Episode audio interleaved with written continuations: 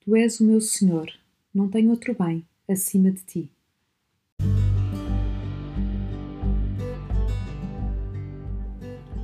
A palavra de vida deste mês é retirada do livro dos Salmos, que reúne as orações por excelência inspiradas por Deus ao rei David e a outros orantes, para ensinar como nos podemos dirigir a ele.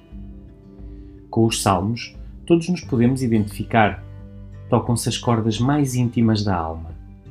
Exprimem-se os sentimentos humanos mais profundos e intensos, a dúvida e o sofrimento, a ira e a angústia, o desespero, a esperança, o louvor, a ação de graças, a alegria.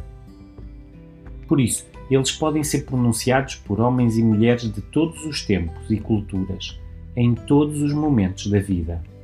Tu és o meu Senhor, não tenho outro bem acima de ti. O Salmo 16 era o preferido de muitos autores espirituais. Por exemplo, Santa Teresa de Ávila comentava: A quem tem Deus, nada lhe falta, só Deus basta. O padre António Ficri, teólogo da Igreja Ortodoxa, afirmava: Este é o Salmo da ressurreição. Por isso a Igreja o reza nas primeiras horas, tal como Cristo ressuscitou na aurora. Este salmo dá-nos esperança na nossa herança eterna. Por isso, houve quem o intitulasse Dourado, para dizer que é uma palavra de ouro, uma joia da Sagrada Escritura. Procuremos repeti-lo pensando em cada palavra.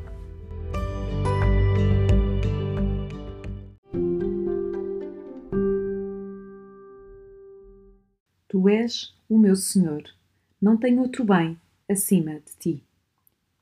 Esta oração envolve-nos.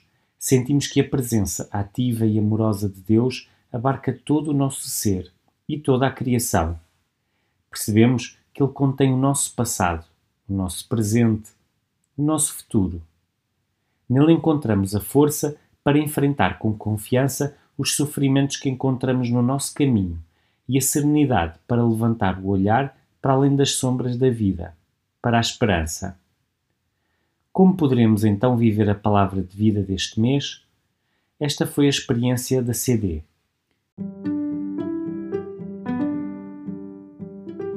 Há algum tempo comecei a não me sentir muito bem. Por isso recorri a várias consultas médicas que implicavam longos tempos de espera. Finalmente, quando soube qual era a minha doença, a de Parkinson, foi um golpe muito duro. Tinha 58 anos. Como era possível? Perguntava a mim própria. Porquê? Sou professora de Motricidade e Ciências do Desporto. A atividade física faz parte de mim. Parecia-me que estava a perder algo muito importante. Mas pensei na escolha que eu tinha feito quando era jovem. És tu, Jesus abandonado, o meu único bem. Devido à medicação, comecei logo a ficar melhor, mas não sei ao certo o que me irá acontecer. Tomei a decisão de viver o momento presente, espontaneamente. Depois do diagnóstico, comecei a escrever uma canção para cantar a Deus o meu sim. A alma encheu-se de paz.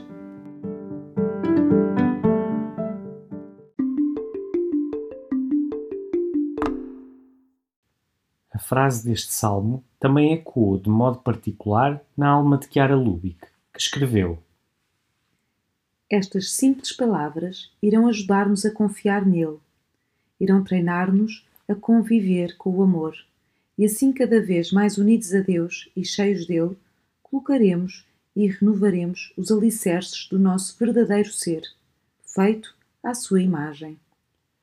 Eis-nos então neste mês de junho unidos para elevar a Deus esta declaração de amor, a Ele e para radiar paz e serenidade à nossa volta.